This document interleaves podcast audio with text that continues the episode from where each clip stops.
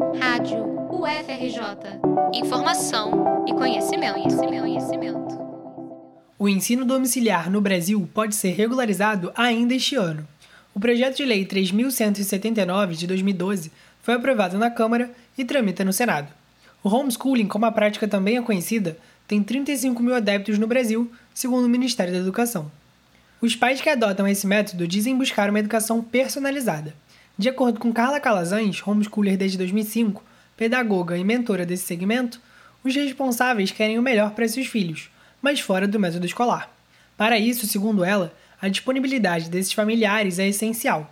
É necessário que um dos pais estejam mais próximos dos seus filhos. Se você vai disponibilizar de tempo para educá-lo, é lógico, no meu caso, eu precisei é, parar de trabalhar fora. Então, a nossa renda familiar ela caiu em 50%.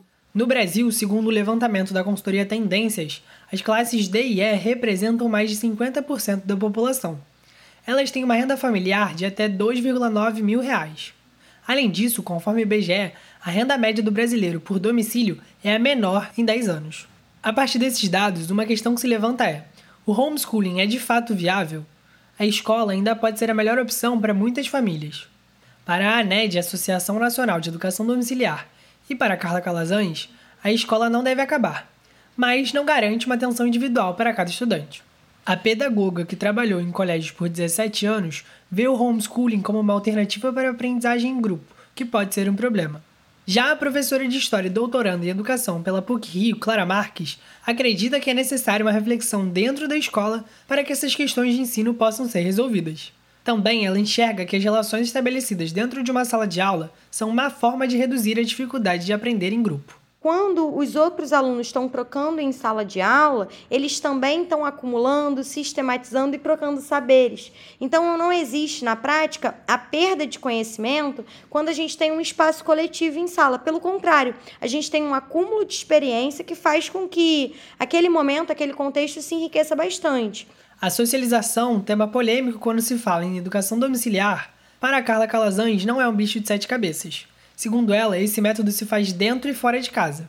Carla participava com sua filha de projetos de extensão da Universidade Estadual de Santa Cruz, na Bahia, além de reunir de 15 em 15 dias estudantes homeschoolers em sua casa. Clara Marques, no entanto, entende que não é porque existe aprendizagem não escolar que a instituição é dispensável. E é o que muitos brasileiros pensam. Uma pesquisa do Datafolha deste ano revelou que quase 90% da população acredita que é preciso frequentar a escola. A Constituição Federal estabelece que a educação é dever do Estado e da família e que um dos princípios educacionais é a existência de instituições públicas e privadas. Apesar disso, Carla Calazans acredita que o Estado não deve ser confundido com a escola, mas ele precisa estar inserido na educação domiciliar. O Estado tem que participar do homeschooling também. Por isso que vem a tão sonhada regulamentação. O projeto de lei que prevê a realização da educação domiciliar derruba o dispositivo do Estatuto da Criança e do Adolescente que torna obrigatória a frequência na escola. Não ter um filho matriculado em um colégio é tido como crime de abandono intelectual pelo Código Penal. Na proposta, os estudantes homeschoolers deverão estar vinculados a uma instituição de ensino, ter um currículo alinhado à Base Nacional Comum Curricular, fazer provas periódicas e deverão ser acompanhados pelo Conselho Tutelar. Ainda, os pais terão de registrar as atividades e precisarão comprovar formação superior depois de dois meses de lei aprovada além de frequentemente reunirem-se com o orientador da escola. Em 2018, o pedido de uma família homeschooler do Rio Grande do Sul chegou ao Supremo Tribunal Federal, que julgou improcedente o pedido por falta de norma legal. Na ação original, os pais criticavam a teoria da evolução ensinada nas escolas por crerem no criacionismo. Essa versão explica o surgimento da humanidade pela visão cristã. Segundo Carla Calazans, o ensino domiciliar não tem religião, mas a personalização do estudo abre margem para crenças diversas. A pauta tem sido adotada pela ala cristã e conservadora do governo. Em 2021, o Ministério da Educação publicou uma cartilha defendendo a prática, apesar de homeschooling ser rejeitado por 80% dos brasileiros, segundo o Datafolha. O MEC apontou ainda alguns projetos de lei que estavam em tramitação no Congresso entre 2012 e 2019.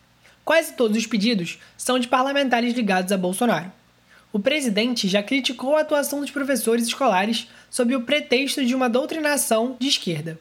Com isso, o homeschooling se inseriu na pauta da direita, se apresentando como uma alternativa a uma suposta descrença popular nos profissionais de educação. O educador, porém, não pode ser substituído pelos pais no processo pedagógico. Isso porque os professores, tendo em vista a ampla formação das licenciaturas, são os únicos capazes de auxiliar o aluno a desenvolver uma visão de mundo reflexiva, como aponta Clara Marques. Nosso papel não é impor uma determinada visão ao nosso aluno, mas é garantir que ele tenha as ferramentas necessárias para construir a própria visão. Só que ferramentas que permitam que esse aluno consiga olhar o mundo, olhar a sociedade sob uma perspectiva crítica, sob uma perspectiva analítica, sob uma perspectiva problematizadora no sentido da ciência. A regulamentação do homeschooling está em tramitação no Senado. Caso o texto seja aprovado, o projeto de lei entra em vigor em 90 dias depois de sancionado pelo presidente da República. Reportagem de João Guilherme Tuasco para a Rádio FRJ.